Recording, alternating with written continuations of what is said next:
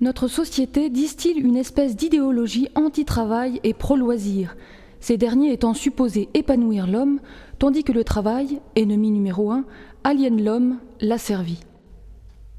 Si le travail est un châtiment, Genèse 3.16, cela s'explique. Que faut-il en penser? André Clément vous répond. La remise en cause actuelle du travail, les 35 heures par exemple, qui nous mettent au bas de l'échelle des pays de civilisation chrétienne, n'est pas nouvelle. On la rencontre chez les Grecs présocratiques, en Orient ou en Afrique. Certains répondent que cette attitude face au travail vient d'une indifférence à transformer le monde. Or, cette indifférence n'est ni humaine ni chrétienne. En effet, le Créateur n'a pas achevé, n'a pas terminé sa création. Il a voulu laisser à l'homme la part de l'usufruit. L'homme est procréateur, pas seulement, il est coopérateur, collaborateur du Créateur qui a amorcé un ordre. Il a confié à l'homme le soin de parfaire cet ordre.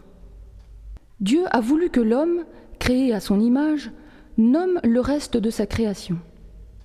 Or, celui qui donne un nom a autorité.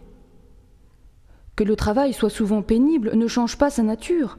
C'est la trame de la culture chrétienne, et dès Saint Benoît, la devise de la perfection monastique s'est exprimée par ces mots ora et labora, c'est-à-dire prix et travail.